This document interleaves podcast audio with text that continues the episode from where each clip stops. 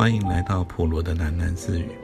不论你在何处听到这个节目，都可以到 First Story 这个平台上面找到我的频道，并留言回馈。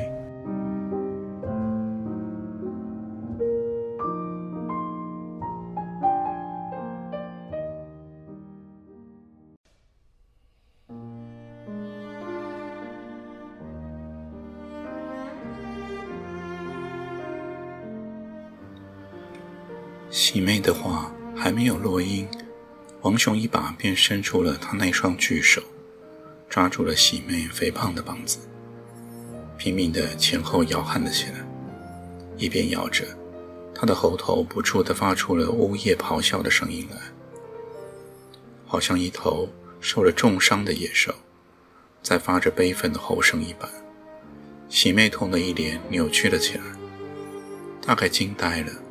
一下子喊不出声音来。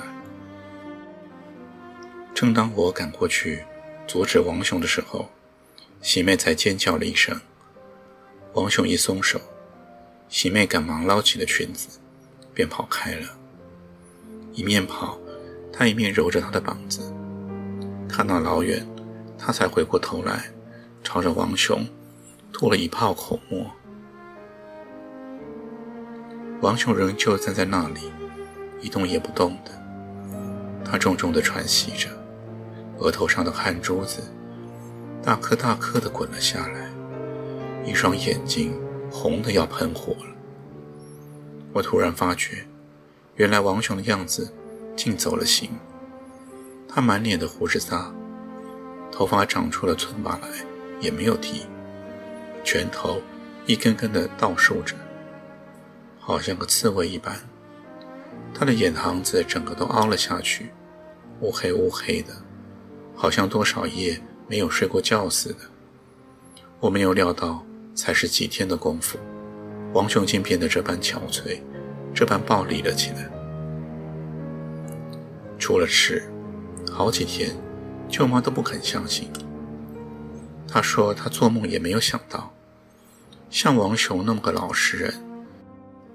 竟会干出那种事情！那个死鬼啊！喜妹一提到王雄，就捞起了裙子，掩面痛呼，一面抚着他的颈子，有待余悸似的。那天早上，我们发现喜妹的时候，以为她真的死了。她躺在了园子里，昏迷在一丛杜鹃花的下面，她的衣裙撕得粉碎。上体全露了出来，两只乳房上斑斑累累，掐得一块一块的淤青。他颈子上一转，都是指甲印。同一天，王雄便失了踪。他遗留下来的那些衣物，舅妈都叫我拿去分给了我们连上的那些老士兵。在他的箱子里，翻出了一大包五颜六色的玻璃珠子。是那一次他替丽儿串手串子用的。退役之后，我便回台中家里去了。直到第二年的春天，我到台北来找事，才又到舅妈家去。舅妈病了很久，一直躺在了床上，她显得非常的苍白无神。舅妈说，自从他家发生过内装不吉利的事情以后。他的身体就没有好过，夜夜失眠。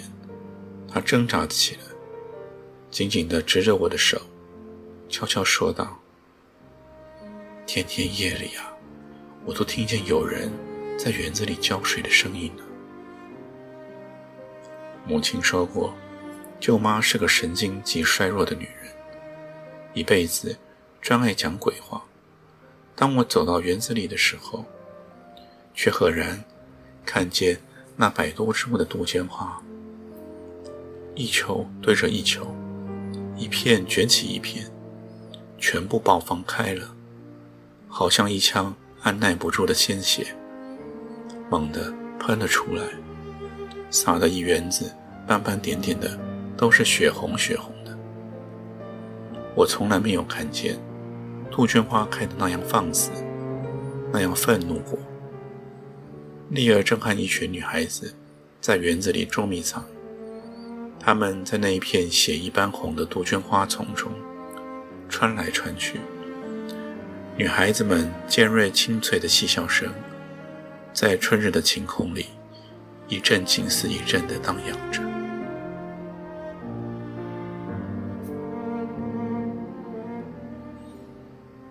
接下来是新的篇章，篇名是《思旧妇》。一个冬日的黄昏，南京东路一百二十巷李宅的门口，有一位老妇人停了下来。她抬起头，亮起了眼睛，望着李宅那两扇朱漆剥落、已经衬出点点霉斑的快木大门，出了半天的神，老妇人的背脊完全拘捋了。两片鳞赠似的肩胛高高的耸了起来，把她那颗瘦小的头颅夹在了中间。她前额上的毛发差不多脱落殆尽，只剩下脑后挂着一撮斑白的发髻。老妇人的身上披着一件黑色的粗绒线织成的宽松长外套，拖拖曳曳垂到了他的膝盖上来。他的身躯已经干枯的，只剩下一袭骨架了。裹在身上的衣服，在风中吹得抖嗦嗦的。他的左手腕上，垂挂着一只黑布包袱。李宅是整条巷子中唯一的旧屋，前后左右都起了新式的灰色公寓水泥高楼，把李宅。这栋木板平房，团团的夹在了当中。李宅的房子已经十分破烂，屋顶上瓦片残缺，参差的屋檐缝中长出了一簇簇的野草来。大门柱上那对玻璃门灯，右边一只碎掉了，上面空留着一个锈黑的铁座子。大门上。端钉着的那块乌铜门牌，日子久了，磨出了亮光来。李公馆三个碑体字，清清楚楚的现在的上面。老妇人伸出了她那一只鸟爪般的瘦灵的右手，在两扇旧的开了裂的大门上，颤抖的摸索了片刻。他想去仙门上电铃。但终于迟疑地缩了回来，抬起头，迷惘地环视了一下，然后蹒跚地离开了李宅的大门，绕到了房子后门去。罗伯娘啊！老夫人伫立在李宅的后门厨房的那一扇窗户的底下，试探着叫了一声。他听见厨房里有人放水的声音。那一扇幽暗的窗户里，瘦的便探出了一只头来。那也是一个老妪，一头蓬乱的白发，仍然丰盛的像一只白麻织成的网子一般。他的面庞滚圆肥大，一脸的苍斑皱纹，重重叠叠，像一只晒得干硬的柚子壳。两个眼袋子乌黑的浮肿起来，把眼睛。挤成两条细缝，一双肥大的耳朵挂了下来，耳垂上穿吊着一对磨得泛了红的金耳环子。二姐，是我啊，顺恩嫂。顺恩嫂撅着背，仰着面叫道，她的声音尖细颤抖：“老天爷啊！”罗伯娘便在里面粗着喉咙喊了起来，她的嗓门宏大响亮。接着一阵噔噔的脚步声，顺恩嫂便看见了罗伯娘打开了后门，摇摇摆摆向她迎了过来。罗伯娘的身躯有顺恩嫂一倍那么庞大，她穿了一件粗蓝布棉袄，胸前一个大肚子挺得像一只笨鸡，腰上系的一块围裙，差不多拖到了脚背上。他踏着八字脚，走一步，大肚子便颠几下，那块长围裙也跟着很有节奏地波动了起来。老妹子啊！罗伯娘走出去，一把便搀住了顺恩嫂细瘦的膀子，扶住了她往门内厨房中引去。我的左眼皮呀，跳了一天了，原来却印在了你的身上。罗伯娘把顺恩嫂安置在厨房中的一张矮凳上，接过了她的包袱，然后端了一张凳子，坐在她的对面。两个老妇人坐定后，罗伯娘朝着顺恩嫂叹了一口气，说道：“老妹呀，我以为你再也不来看我们了。”二姐啊，顺恩嫂赶忙乱摇了几下，她那双鸟爪般的瘦手，止住了罗伯娘，微带气楚的叫了一声：“这种话，怪你老人家说得出来啊！”你的公馆这些年，哪里过过一天硬朗的日子呢？老啦，不送用啦，身体不争气呀。可是呢，老妹啊，罗伯娘端详了顺恩嫂一下，你的精神看着比前几年又短了些啊。近来血压可平复了。顺恩嫂摇了一摇瘦小的头颅，苦笑道。哪里还能有那种造化？在台南这几年啊，大半都是床上睡过去的，头晕起不来，拖得七生那一家也可怜了。总算你有福气呀！罗婆娘伸出了肥大粗黑的手，拍了一下顺恩嫂的肩膀。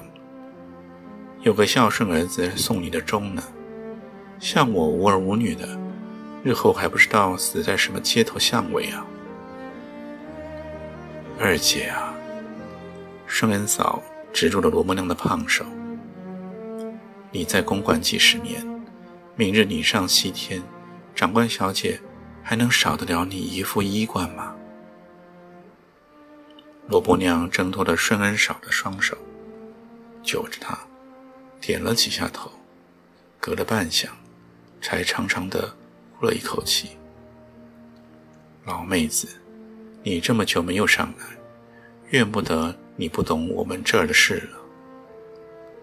顺恩嫂却微微颤颤的立了起来，把搁在了灶台上她那只黑包袱打开，里面全是一个个雪白的大鸡蛋。骑上媳妇啊，养了几十只来哼鸡。这些双黄蛋啊，是我特别挑来送给长官小姐他们吃的。二姐啊，你去替我到长官面前回一声，就说顺恩嫂来给长官老人们请安了。好大的鸡蛋啊！罗伯娘捡了两个鸡蛋，在耳边摇了两下。你尽管搁着吧，长官不舒服，又犯了胃气。我刚服侍他吃了药，睡下，有一阵子等了。